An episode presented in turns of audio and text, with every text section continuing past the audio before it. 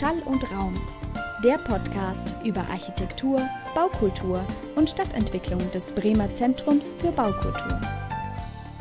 Moin und herzlich willkommen zu Schall und Raum. Ich bin Celine Schmidt-Hamburger und heute geht's weiter mit der zweiten Episode zum Thema Migration und Stadt.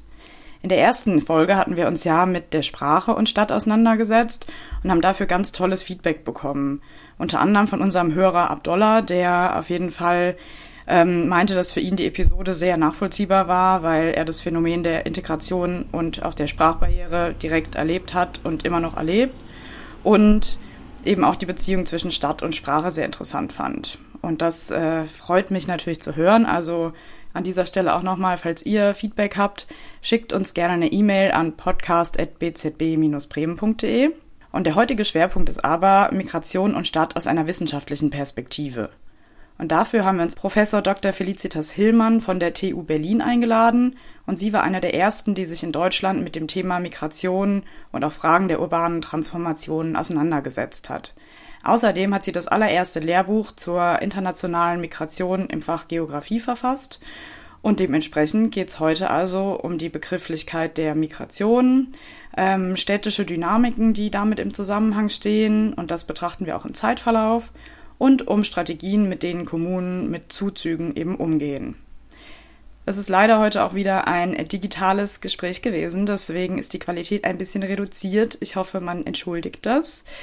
Und genau, zu guter Letzt würde ich gerne noch zwei Sachen sagen. Und zwar zum einen haben wir momentan im BZB unsere Praktikantin Jule und sie ist momentan für das Social Media des Podcasts unter anderem zuständig. Und die zweite Sache ist, es gibt unsere tollen Schall- und Raum-Tennissocken natürlich immer noch zu kaufen. Also bei Interesse schreibt uns gerne eine Mail oder gerne auch über Instagram. Und jetzt würde ich sagen, los geht's. Viel Spaß mit dem Gespräch. Hallo, Frau Hillmann. Ich freue mich erstmal sehr, dass wir heute uns hier virtuell mal wieder gegenüber sitzen. Sehr, ich freue mich auch. Sie haben ja mir schon verraten im Vorfeld, dass Sie auch schon die eine oder andere Folge von uns gehört haben. Und da haben wir zu Anfang ja äh, immer unser schönes Kennenlernspiel. Und das möchte ich Ihnen natürlich nicht vorenthalten. ähm, das funktioniert so, dass ich Ihnen gleich ein Wort sage und Sie sagen mir dann ganz spontan, was Ihnen dazu einfällt. Okay. Schön. Dann fangen wir mal an mit Lieblingsort. Lieblingsort Bremen. Ah. Ich war lange in Bremen und habe es immer sehr genossen. Geografie. Tolles Fach, leider völlig unterschätzt wegen der aktuellen Themen leider nicht in der Lage, sich Gehör zu verschaffen. Chicago. Klar, Chicago School, traditionelle Stadtforschung. Die Frage, wie man eine Stadt verstehen kann und die Aufteilung der Stadt nach ethnischen Gruppen, sogenannten ethnischen Gruppen. Dann Lieblingseis. Vanille. Berlin. Lieblingsort Charlottenburg. Jahreszeit. Frühling. Ampel. Ampelkoalition natürlich. Na klar. Migration. Vielfältiges Thema, großes Thema. Und zu allerletzt, die haben es wahrscheinlich schon verraten vorhin, aber Bremen. Die hier, unsere Bremer Stadtmusikanten, natürlich. Weil das waren Migranten eigentlich, ja. Die ziehen so rum, versuchen ihr Glück. Dann steigen wir jetzt mal gleich in das Gespräch ein. Und zwar, ähm, jetzt nicht zuletzt durch den Krieg gegen die Ukraine, ist natürlich das Thema Migration wieder in aller Munde. Ähm, wie gefragt sind Sie denn gerade als Forscherin eigentlich in dem Bereich von Migration und Stadt? Es hält sich in Grenzen. Ich meine, die Ukraine ist eine von vielen Ausprägungen von Migration, die wir haben in den jetzt in diesen Jahren. Und wir werden dann immer wach, wenn auf einmal so eine Flüchtlingsbewegung da ist. Aber Migration ist ja immer da und sie ist vor allen Dingen da vorhanden, wo wir sie nicht sehen. Also in den Ländern des globalen Südens gibt es deutlich mehr Migration von einem Land ins andere, zum Teil von ganz normaler Mobilität, also von normalen Mobilitäten.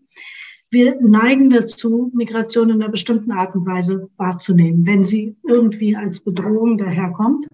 Und ganz oft ist sie eben keine oder ist eine Bereicherung für die Gesellschaft. Also, aber wir, dann wachen wir immer auf und sagen, ah, so viele, so viele Geflüchtete jetzt aus der Ukraine.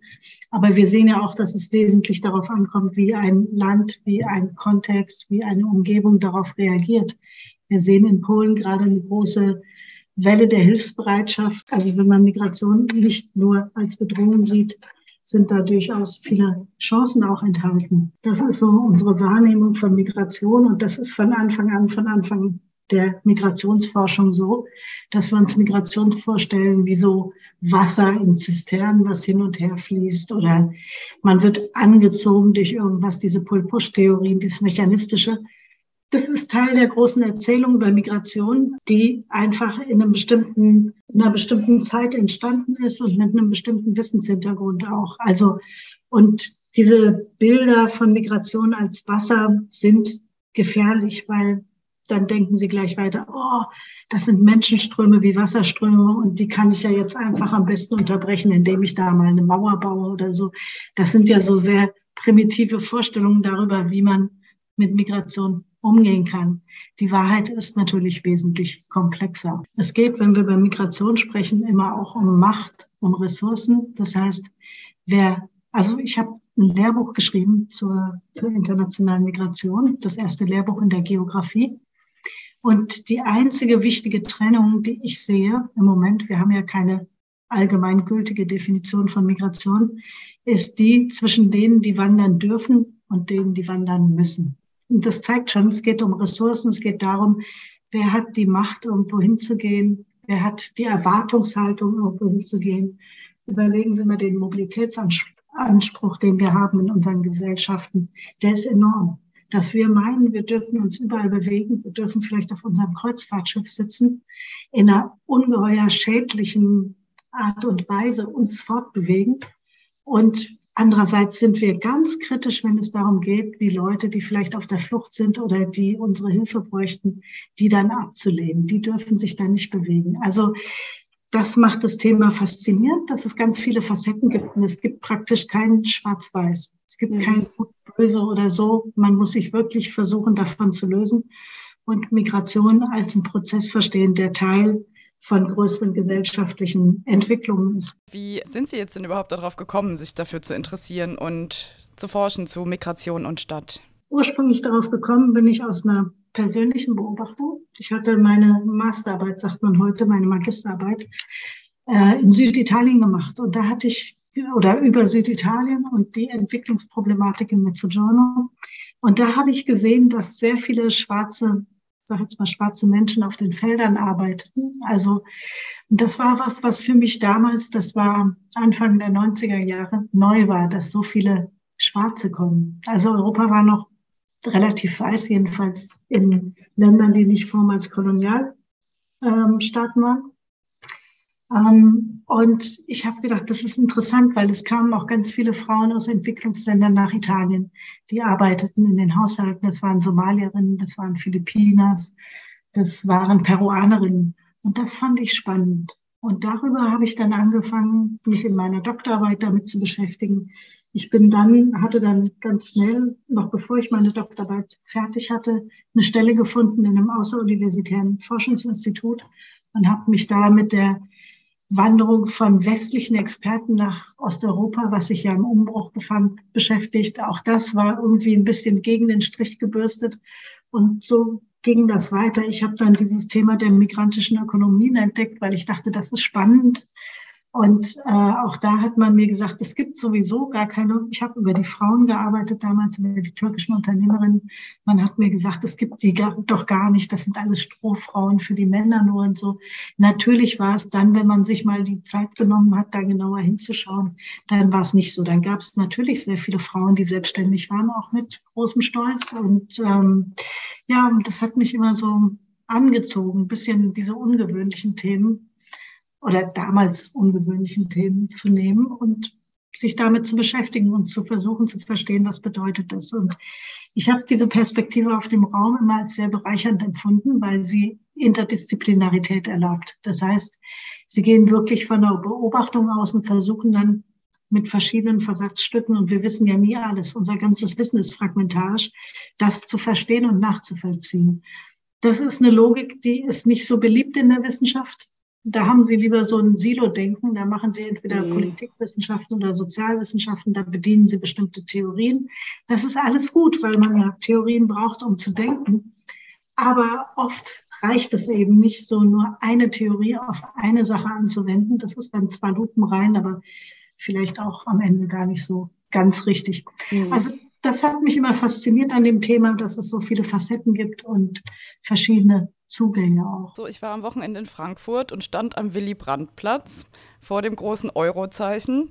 Und irgendwie hing mir auch so ein bisschen dieses Thema der migrantischen Ökonomien sehr stark nach, weil ich finde, in Frankfurt, wenn man da so an diesen großen Towern langläuft, wo riesen repräsentative Hallen drin sind und man sich erstens fragt, wer nimmt sich eigentlich das Recht raus, so viel Platz für Leere sich vorzubehalten. Und überall drumherum sind natürlich Cafés und Annoncen für Putzkräfte, die sich selber bewerben, wo ich mir auch dachte, ja, das, das zeigt sich hier wirklich ganz extrem, vor allem ja, in Frankfurt als Stadt des Kapitals. Ist eine interessante Beobachtung. Ja, die Städte sind natürlich Anziehungspunkt von Kapitalflüssen. Da wäre jetzt die EZB so ein herausgehobenes Beispiel. Aber das sind sie alle. Also das sehen wir auch in Städten wie London, in den ganzen großen Städten, dass das Kapital oder internationales Kapital da reingeht. Und das verändert die Wohnformen. Das heißt, diejenigen, die dort äh, dann eine Wohnung haben, vielleicht sagen wir mal in London aus Statusgründen, und das haben sie zuhauf auch, oder sie haben ähm, arabische Wohnungsinhaber, die dann nur kommen, um eine Klinikbehandlung machen zu lassen, eine ganz andere Art von Migration, die in unseren Kliniken allgegenwärtig ist. Aber das verändert die Städte natürlich. Ne? Und die Frage, wie Städte mit Migration umgehen, das treibt mich eine Weile um. Und ich habe da eine Weile immer gedacht, wir sollten mal gucken, wie Migration-led Regeneration funktioniert. Das heißt, wie Städte sich eigentlich erneuern durch Migration auch. Und da geht Migration eben auch mit Kapitalflüssen immer einher. Das kann man schon so sagen. Ich habe das nicht ganz systematisch gemacht, weil das bisher nicht eine Frage war, die man sich gestellt hat. Was wir aber sehen, meiner Ansicht nach, ist, dass die Städte versuch, immer mehr versuchen, bestimmte Typen von Migration und Mobilität anzuziehen und sich von anderen fernzuhalten. Und das ist nun gar nicht die Aufgabe von Städten, sondern Städte sind ja keine Unternehmen. Also wenn Sie ein Unternehmen haben, da können Sie jemanden einstellen oder entlassen oder wie auch immer. Das ist ja bei Städten nicht so. Die sind ja erstens nicht ein einheitliches Gebilde. Da haben Sie verschiedene Allianzen, verschiedene Gruppen, verschiedene Interessensgruppen, Traditionen. Es gibt Städte, die haben immer Einwanderung gehabt, die können damit umgehen. Es gibt welche, die wissen gar nicht so recht, was sie damit anfangen sollen. Also ähm, die, diese Idee, dass Migration die Städte oder die Städte Migration steuern, das ist was relativ Neues noch. Also die Städte hatten immer die Funktion, dass sie Migration sortieren, dass sie sagen, aha, okay, da kommen Zuwanderung, äh, Zuwanderer, die stellen, für die stellen wir was ähm, bereit. Also Infrastruktur, soziale Infrastruktur, Gesundheitszentren oder Wohn, ähm, Wohnunterbringung. Dadurch bilden sich dann manchmal eben so migrantische Stadtteile heraus, die dann auch die Funktion haben, wieder weitere Zuwanderer aufzunehmen, weil Migration sehr wesentlich über soziale Netzwerke läuft, also Netzwerke wirklich soziale Netzwerke in dem Sinne nicht wie soziale Medien, sondern Netzwerke, wirklich Städte versuchen meiner Ansicht nach immer stärker das zu steuern, was ähm, ein Schritt weiter ist als nur die Verwaltung von Migration, sondern auch bestimmte Gruppen anzuziehen. Dazu legen sie dann Programme auf, wo sie vielleicht internationale Studierende sind, eine heiß umkämpfte Gruppe, anziehen wollen. Touristen natürlich, also ganz kurzfristige Mobilität. Touristen, von denen man denkt, dass sie viel Geld in die Stadt bringen, was sich natürlich nicht mal nur positiv auf die Stadt selbst auswirkt. Also wir haben da ganz unterschiedliche Facetten. Und was ich denke, was jetzt noch ein Schritt weiter ist, die Städte mussten sich ja mit dieser Global, mit der Globalisierung stärker positionieren. Das heißt sagen, das ist sozusagen mein Alleinstellungsmerkmal. Das ist so eine Verwertungslogik, die die Städte sich aufstülpen mussten oder getan haben. Das geht jetzt noch weiter, dass die Städte anfangen, globale Themen wie Migration, Klimawandel, die Pandemie lokal zu spielen und damit in so eine Verhandlungsposition treten, noch stärker als das vor 20 Jahren der Fall war, auf jeden Fall. Also was ich sehe, ist so eine, so eine Abfolge von der Stadt als Maschine, die Migration irgendwie verwaltet, dann weitergehen, dass man versucht, die richtigen, die richtigen Zuwanderer oder Zuwanderinnen anzuziehen und dann der nächste Schritt ist jetzt, dass man versucht, damit zu handeln, dass man also eine proaktive Migrationspolitik macht oder manche Städte machen auch eine ganz restriktive Migrationspolitik. Die tun alles, damit Menschen nicht dahin gehen. Und genau um diese Bereitstellung von Wohnraum geht es auch in unserer heutigen Urban Legend, die uns diesmal freundlicherweise Philipp Pichura verfasst und Franzi wie immer vorträgt. Viel Spaß!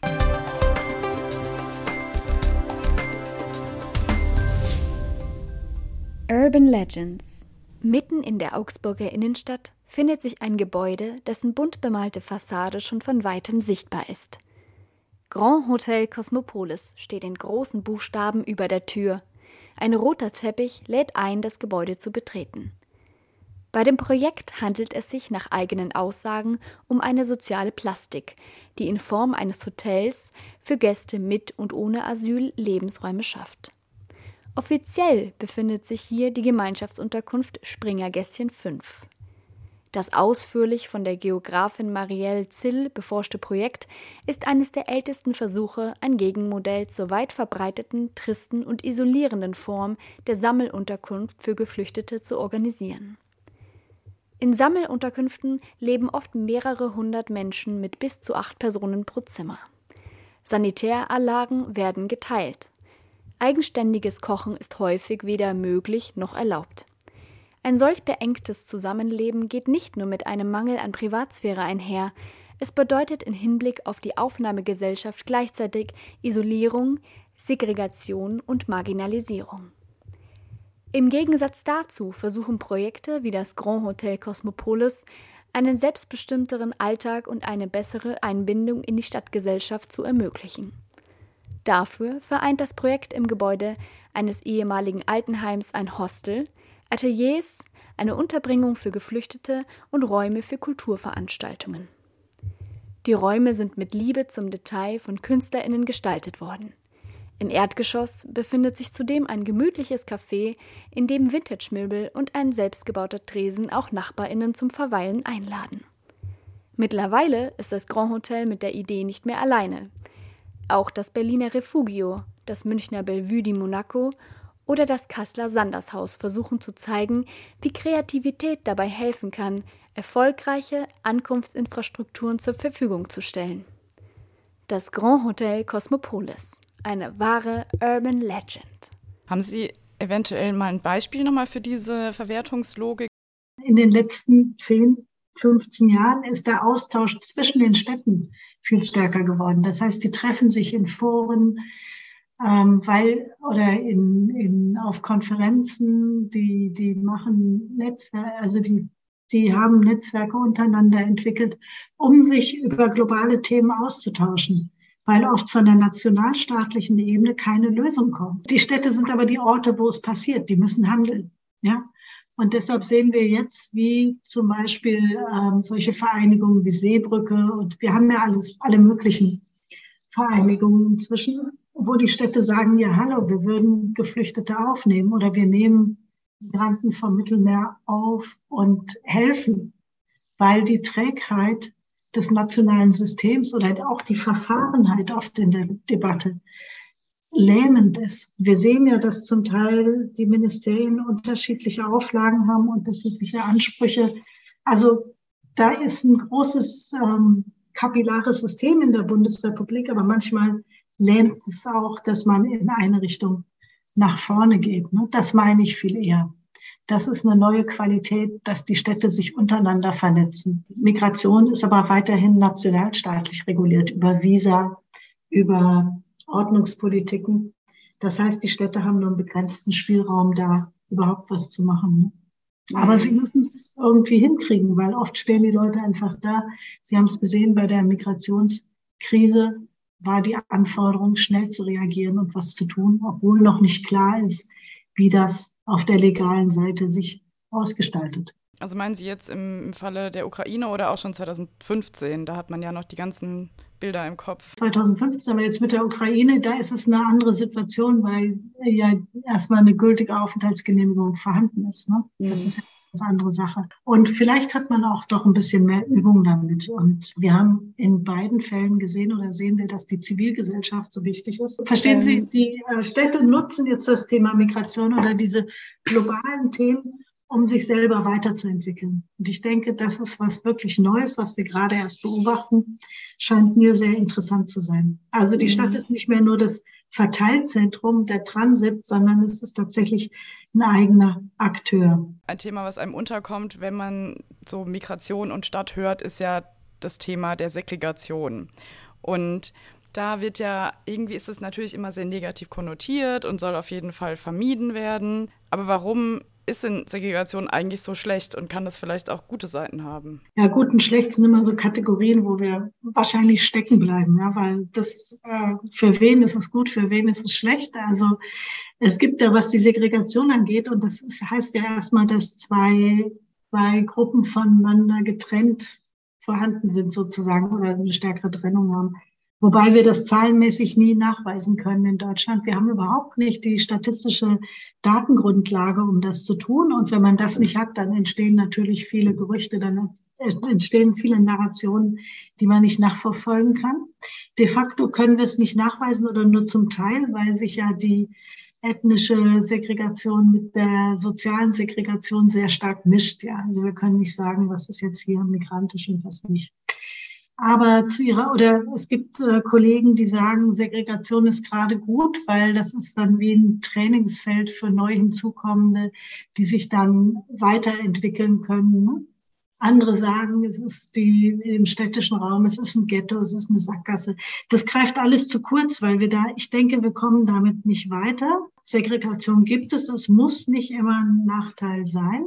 Wir haben zum Beispiel, habe ich neulich mit einer Expertin gesprochen, die sagte dann, wir sprachen über die Zuwanderung von Vietnamesen in die damalige DDR und später noch. Sie äußerte dann den Gedanken, dass es viel besser ist, neu hinzukommende einfach an bestimmten Orten zu sammeln, sie zu informieren über ihre Rechte, Möglichkeiten und dann erst sozusagen weiter zu verteilen. Also um genau korrupten, mit der Migration geht immer auch viel Korruption einher, korrupten Situationen da Einhalt zu gebieten. Ne? Also gut, schlecht Segregation weiß ich Ihnen nichts zu, zu sagen. Wir wissen, dass wir wenig darüber wissen. Und es ist eine große Frage in der Stadtforschung, wie die Stadt gemischt sein soll. Ich spreche von der arrangierten Stadt, weil ich denke, wir sehen in den Städten tatsächlich nach und nach, wie sich so eigene Milieus herausbilden. Denken Sie mal an segregierte Gruppen wie die Baugruppen, die es sich leisten können, überhaupt noch eine Wohnung in einem bestimmten Bereich in der Stadt zu halten. Ja, das könnte man, das ist auch eine Art von Segregation. Dann haben Sie da viele Architekten, Ingenieure oder Frei, Freiberufler, die ihren eigenen kleinen Kosmos bilden, ohne dass darüber jetzt viel gesprochen würde, ja. Oder denken Sie an Ghettos von Superreichen. Da hatte auch keiner ein Problem mit, obwohl das vielleicht in sich für die Stadt gar nicht so unproblematisch ist. Aber äh, es kommt bei der Integrationsdebatte, oder die hatten wir fast schon überwunden, bis es zu dieser Migrationskrise kam. Da haben wir nämlich immer stärker von Partizipation gesprochen. Das Interessante ist vielleicht, dass man die Zeitperspektive da ausnimmt. Also ähm, ich denke, Diversität ist die Migration von gestern. Und da hat man einfach vergessen, wenn man was schön und gemischt und verstehen Sie, alle gehen gerne in, in Restaurants essen mit verschiedenen Küchen sozusagen, mit verschiedenen Traditionen. Und da vergisst man dann, wie viel Arbeit dahinter steht, bis so eine gelungenes Zusammenleben von allen möglichen unterschiedlichen Gruppen erreicht ist. Integration, Migration kostet Zeit und ist anstrengend, aber wir brauchen mehr Menschen, um unser, unser Wohlstandsniveau, unser, unsere, unseren Lebensstandard zu halten. Deshalb denke ich, geht da gar kein Weg dran vorbei, als sich zu überlegen, wie man das für alle Beteiligten gut machen kann. Und gerade die Segregation kann ja ein Vorteil auch sein dann für Menschen. Wir sehen uns eine Schrumpfungsdebatte in den nächsten Jahren gegenüber. Migration kann man nicht an und ausknipsen wie ein Lichtschalter. Das wird nicht funktionieren. Sie hatten ja vorhin davon gesprochen, dass eben Städte einen Umgang damit finden müssen, wie eben mit Migration ja, umgegangen werden soll. Welche verschiedenen Strategien oder Positionierungen lassen sich denn da beobachten? Wir sehen, wir sehen einmal das, was gewachsen ist, weil eine starke migrantische Bevölkerung da ist. Das können wir auf dem Stadtbild sehen. Wir haben migrantische Ökonomien, wir haben vielleicht Moscheen, wir haben verschiedene Religionen, die sich in Gebäuden da artikulieren zum Beispiel. Wir haben die Zivilgesellschaft, die mit vielen Vereinen oder was auch immer unterwegs ist und was unternimmt. Wir haben die staatliche Seite, die natürlich versucht, mit Förderprogrammen irgendwie eben dann meistens stärker defizitorientiert, also hinarbeiten auf eine Verbesserung von der Situation agiert, aber auch wichtig ist. Also wir haben zum Beispiel in Museen haben wir viele Aktionen, die eine Integration vorantreiben und damit auch eine Belebung mit sich führen. Also das hätten wir wir haben zum Teil die Wirtschaft, ich hatte die migrantischen Ökonomien genannt, also diese ganze Diversity-Debatte. Also so haben wir in verschiedenen, an verschiedenen Stellen der Gesellschaft oder in verschiedenen Gruppen der Gesellschaft ähm, ganz engen Kontakt zur Migration. Ich denke, da kommt es darauf an, das noch auszubauen und sich zu überlegen, an welchen Stellen vielleicht auch Rassismus, den es natürlich gibt, also Diskriminierung, ein Problem ist, auf jeden Fall. Wie Deutschland etwas freundlicher mit Migranten umgehen kann. Ja. Wichtig wäre vielleicht noch, dass wir uns klar machen, dass Deutschland noch nicht so lange ein Einwanderungsland ist. Also de facto ja. Seit den 60er Jahren haben wir die Anwerbung von sogenannten Gastarbeitern. Aber was haben wir darüber gehört in den Schulen oder was haben wir gelernt? Was haben wir gelernt von denen, die da waren? Die waren sehr lange unsichtbar. Und das hat etwas damit zu tun, dass Deutschland eine spezielle Geschichte hat, auch wo diese Vorstellung von einer homogenen Gesellschaft ganz wichtig war oder irgendwie als Stärke wahrgenommen wurde. Das hat noch was zu tun auch mit der Nazizeit, ja, mit dieser Ablehnung von anderem.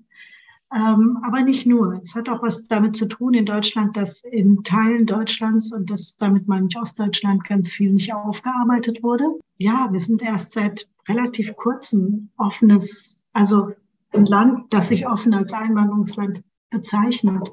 Wir sehen einfach in vielen Bereichen haben wir noch gar nicht zur Migration so richtig geforscht oder wir haben noch gar nicht unseren Blick geöffnet für das, was passiert oder möglich ist. Ich habe jetzt das große Vergnügen, hier an der TU Berlin ein Vernetzungsprojekt zu leiten, das in der Förderlinie interdisziplinäre Sozialpolitikforschung des Bundesministeriums für Arbeit und Soziales entstanden ist. Und da beschäftigen wir uns mit zwei großen Themenlinien. Das eine ist Klimawandel und Migration, wo wir ganz wenig zu wissen, wo wir immer auf den globalen Süden zeigen und so nach dem Motto, das passiert alles da, bei uns ist es noch nicht relevant. Ich denke, diese Frage, wer darf sich zukünftig wie bewegen und was ähm, in Zeiten von Klimawandel, die wird noch auf uns zukommen. Das ist ein wichtiges Thema zu dem wir arbeiten. Das zweite wichtige Thema ist neue Technologien, Migration und die Zukunft der Arbeit. Und wir sehen das ja gerade schon. Wir haben zum Beispiel bei den ganzen äh, Lieferdiensten, Kurierdiensten, da haben wir sehr viele migrantische Mitarbeitende. Äh, das ist sicherlich kein Zufall, weil die Arbeitsbedingungen einfach sehr schlecht sind. Ähm, das ist aber nur ein Beispiel. Wir haben noch andere Bereiche, wo neue Technologien sich unmittelbar auf Mobilität und die Zukunft der Arbeit auswirken. Denken Sie mal an diese digitalen Nomaden und mhm. ähm, an Automatisierung in der Pflege. Also da gibt es so ganz viele Bereiche. Und unsere Aufgabe als Vernetzungsprojekt ist hier mal ein bisschen nach vorne zu denken. Und dazu haben wir Arbeitsgruppen aufgesetzt mit internationalen Kollegen, um hier eine Diskussion in Gang zu bekommen. Wir sind außerdem angegliedert an die Metropolis-Konferenz. Das ist eine große Konferenz zur Migration und Stadtentwicklung. Die findet jedes Jahr in einer anderen Stadt auf der Welt statt. Und in diesem Jahr ist sie in Berlin. Und wir freuen uns, dass wir da eben große Teile der Konferenz mit organisieren und gestalten. Und geht tatsächlich darum, Deutschland, also unser Vernetzungsprojekt heißt Paradigmenwechsel und da geht es tatsächlich darum, dass man einfach Migration stärker als eine gesellschaftliche Option auch denkt. Ja, apropos Forschungsprojekt. Frau Hillmann, Sie haben ja gefördert von der Berlin University Alliance gemeinsam mit der Universität Oxford ein Forschungsprojekt zum Umgang der kleinen und mittleren Städte im Land Brandenburg mit der Fluchtmigration von 2015 bis 2018 durchgeführt. Und dabei lag ja ein inhaltlicher Schwerpunkt auf der veränderten Rolle der Bürgermeister in dieser Krisensituation. Was waren denn da die wichtigsten Ergebnisse? Wir hatten die Möglichkeit, eine kleine Studie zu machen, wirklich eine kleine Studie. Ich habe mich gefragt, oder wir haben uns gefragt, es war eine Kooperation mit der Universität Oxford. Wir haben uns gefragt, was passiert eigentlich mit den kleinen äh, Städten um die großen Städte herum in dieser Migrationskrise. Wir hatten eben dann ähm, Situation in Großbritannien und Deutschland verglichen. Und meine Frage war dann, was haben eigentlich die Bürgermeister, die ja diese kleinen Städte vertreten, was haben die gemacht ähm, in dieser Situation, dass viele Migranten und Geflüchtete an Ort kommen, wo es bis dahin kaum Migration gab. Und ich kann jetzt einfach mal die Ergebnisse zusammenfassen. Wir sehen durchaus eine veränderte Rolle der Städte. Was sind die Erkenntnisse aus der Studie? Das Wichtigste vielleicht, die Fluchtmigration hat im Grunde nur offengelegt, was schon an Tendenzen regionalen Wandels da war. Das heißt, der demografische Wandel, die Schrumpfung in vielen Teilen Brandenburgs, die ist extrem. Die Peripherisierung, die empfunden wird als abgekoppelt sein von der restlichen Entwicklung, also zum Beispiel durch schlechten Anschluss des äh, Nahverkehrs zum Beispiel. Und insgesamt, wir haben das Angst vor der globalisierten Gesellschaft genannt. Also so, dass als würden diese Städte, diese kleinen Orte, das waren Orte zwischen 8.000 und 14.000 Einwohnern ungefähr, bemerken, dass tatsächlich diese Welt da draußen was mit ihnen zu tun hat. Ja? Also so, ähm, als würde die an den Ufern, diese globalisierte Welt an den Ufern ihres Ortes ankommen. Ähm, das war eigentlich wesentlich. Ähm, dann haben wir gesehen, dass die Rolle der Bürgermeister sich verändert hat. Die agierten auf einmal so als lokale Bürokraten. Das heißt, die mussten sich in ihrem Geflecht an, an Verwaltungswissen irgendwie zurechtfinden und gleichzeitig agieren gegenüber einer globalen Entwicklung. Wir haben gesehen, dass ähm, nur durch die Hilfe der Zivilgesellschaft überhaupt diese Situation gerettet werden konnte. Also manche Bürgermeister haben dann gesagt, ja, die Zivilgesellschaft hat die Kastanien für uns aus dem Feuer geholt. So haben die das gesagt. Ne? Sehr positiv. Wir haben gesehen, dass vorherige Migrationserfahrungen der Städte die ähm, Aktivitäten durchaus erleichtert haben und zu einer größeren Offenheit der Stadt schon geführt haben.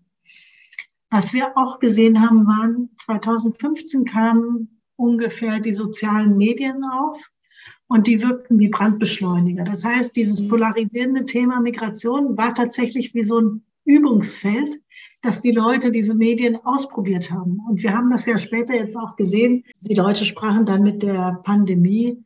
Die wurden dann Corona-Leugner. Da gab es ja Traditionen in der Art und Weise der Ablehnung da, da, das war ein wichtiger Punkt, also dieses Brandbeschleuniger-Ding der sozialen Medien. Eine weitere Sache, das Nummer sechs, die wir gesehen haben, war, dass die Präsenz von Bildungsinstitutionen und institutionellen Netzwerken als Gegengift gegen Populismus wirkte. Wir haben gesehen, es ist eine Frage der Bildung. Gibt es Netzwerke, die sich aktiv gegen Rechte stellen? Wenn das der Fall war, das war oft der Fall, ich sage mal so, in den kleinen Städten, die sich nicht aktiv gegen die Rechten gestellt haben, die hatten ein Stück weit auch verloren. Das war, das, das ist eine traurige Erkenntnis, aber das war schon so. Das heißt, diese Netzwerke sind ganz wichtig, um zivilgesellschaftlich zu agieren. Und eine Sache noch, die wir gesehen haben, das fand ich ganz spannend, ist, dass durch diese Migrationskrise in den Verwaltungen was passiert ist. Das heißt, da ist jetzt dadurch, dass Integrationsbeauftragte gebraucht wurden oder Menschen, die sich anders damit beschäftigen, ist eine neue Schicht von jungen und vor allen Dingen auch akademisch gebildeten Mitarbeiterinnen in so eine Art versteinerte Verwaltungsstruktur mhm. hineingekommen. Ja, und das bedeutet eben auch was, wenn wir merken, wir müssen unsere manchmal sehr festgefahrene Verwaltungsstruktur verändern, weil die Welt sich verändert, dann ist das, glaube ich, schon ein wichtiger Punkt. Wir haben, das war eine Studie, die haben wir nur, wir haben Gespräche mit acht Bürgermeistern gemacht und haben daraus unsere Schlüsse gezogen. Aber ich würde denken, dieser, dieses Moment, dass Migration eben was anstößt und was Neues in die Welt bringt, das ist ganz wichtig. Also gerade auch in Regionen, wo es diese Schrumpfungstendenzen sehr stark gibt, aber eben auch in, in den Städten, die sich weiterentwickeln. Was wir sehen, ist, dass alle demokratischen Prozesse eben langsam sind, dass sie Geld und Mühe kosten und dass man das gerne im Nachhinein übersieht. Also, wie ich Ihnen vorhin sagte, Diversität dauert lange und ist die Migration von gestern. Okay, und jetzt so nach diesen ganzen Befunden, was wären denn Ihrer Meinung nach Handlungsempfehlungen? Wir haben Migration lange nicht als Teil unserer Curricula in der Schule gehabt. Das heißt, da sehe ich, da sehe ich wirklich ähm, Bedarf, dass man anfängt, sich damit stärker auch zu beschäftigen was das bedeutet oder was das bedeuten kann für unsere Gesellschaft, was überhaupt Migration und Mobilität bedeuten. Ich hatte vorhin von den Mobilitätserwartungen gesprochen, dass die meisten von uns, die in Deutschland leben, sage ich mal so, denken, dass sie das Recht haben, überall hinzugehen, überall Urlaub zu machen und sich die Welt sozusagen anzueignen. Und das bezeichne ich hier mal als Mobilitätserwartung da denke ich, werden wir uns in den nächsten Jahren überlegen müssen, ob das so für alle zutreffen kann oder wie wir uns da auch umweltverträglicher, wie wir da anders ähm, leben können. Also dahinter steht eine Wertedebatte ganz klar. Ne? Welche Mobilität sollte für welchen Zweck möglich sein? Ich erinnere mich da auch noch dran, dass wir damals im Erdkundeunterricht hatten wir auf jeden Fall auch das Thema Migration, aber das war wirklich sehr begrenzt auf diese sogenannten GastarbeiterInnen. Und ich muss auch sagen, das hängt, also wahrscheinlich geht es nicht nur mir so, aber dass einem, dieses Wort Gast immer so im Hinterkopf hing, dass man das immer von sich selber wegschiebt oder zu, ja, die sind eh nur kurz da und gehen dann wieder. Wir nehmen uns, wenn Sie jetzt ein Erasmus-Studienjahr machen in, sage ich mal, Oslo oder so, dann nehmen Sie sich nicht als Migranten wahr, nicht wahr? Weil Sie diese, diese räumliche Definitionsmacht in sich haben. Sie wissen, Sie haben einen Pass, Sie gehen wieder zurück und also, aber wir müssten sehr viel stärker akzeptieren, dass wir, wie in einer Lotterie, wir haben bestimmte Rechte nicht durch Leistung uns erarbeitet, sondern weil wir eine bestimmte Staatsbürgerschaft haben. Und ja, das, das ähm, führt dazu, dass wir denken, wir können überall hinreisen und gleichzeitig, dass wir das Recht haben, anderen zu sagen, was sie nicht dürfen oder können. Und da müsste man, glaube ich, mehr drüber nachdenken. So, Frau Hillmann, und jetzt nochmal zum Schluss. Wie geht es denn jetzt weiter? Wir werden jetzt beim Deutschen Institut für Sozialpolitikforschung auch mit einer Studie rauskommen, wo es um Klimawandel und Migration geht und genau um diese Ambivalenzen auch, die wir haben in der Debatte. Und da ist eine große Ambivalenz, dass wir erstens sagen, das sind Dinge, die passieren hier gar nicht so. Also die Waldbrände, die wir in Spanien haben oder die, das Trockenfallen von großen Gebieten, auch hier teilweise in Deutschland, also in Brandenburg, in Mecklenburg-Vorpommern, das wird noch gar nicht unter Migrations- und Mobilitätsaspekten betrachtet, obwohl wir das, denke ich, besser mal tun sollten. Ne? Das, das sind alles so Punkte, an denen kann man durchaus weiterdenken. Gleichzeitig hat das ja nicht funktioniert, dass man sagt, ah, wir bringen jetzt hier einfach ein paar Geflüchtete hin und dann wird sich da was entwickeln, weil es eben nicht so regionale und gesellschaftliche Entwicklung ist eben, besteht aus ganz vielen Komponenten. Und da kann Migration eine von sein. Ne? Sie können auch nicht so eine Rechnung aufmachen wie, wir haben zum Beispiel äh, Meeresspiegelanstieg von einem Meter und dann wandern so und so viele Menschen. Also das ist alles Teil dieser Angstdebatten um Migration. So läuft es natürlich nicht, sonst wäre ja die Niederlande, die am dichtesten besiedelt sind in Europa, da haben wir jetzt noch nicht größere Fluchtbewegungen äh, zu verzeichnen. Verstehen Sie, man kommt mit ganz vielen Widersprüchen in Kontakt und das macht das Thema natürlich auch reizvoll, aber eben auch äh, schwierig zu verkaufen. Das kann ich mir gut vorstellen. gut, okay, dann würde ich sagen. Vielen Dank. Ja, danke Ihnen. Bis dann. Danke, tschüss. Dieses Gespräch mit Frau Hillmann hat sicherlich nicht nur den Blick für städtische Dynamiken in Bezug auf das Thema Migration verändert, sondern auch zum Nachdenken über das eigene Mobilitätsverhalten angeregt. Also mich zumindest. Vor allem so in der Urlaubszeit dachte ich dann auch nochmal, ja, ist äh, wirklich ein Fakt, über den man nachdenken kann. Ich möchte mich an der Stelle nochmal bedanken bei Philipp für die tolle Urban Legend. In der nächsten Folge geht es dann um die Planung und das Zusammenleben in Quartieren mit einem hohen Anteil an Menschen mit sogenanntem Migrationshintergrund.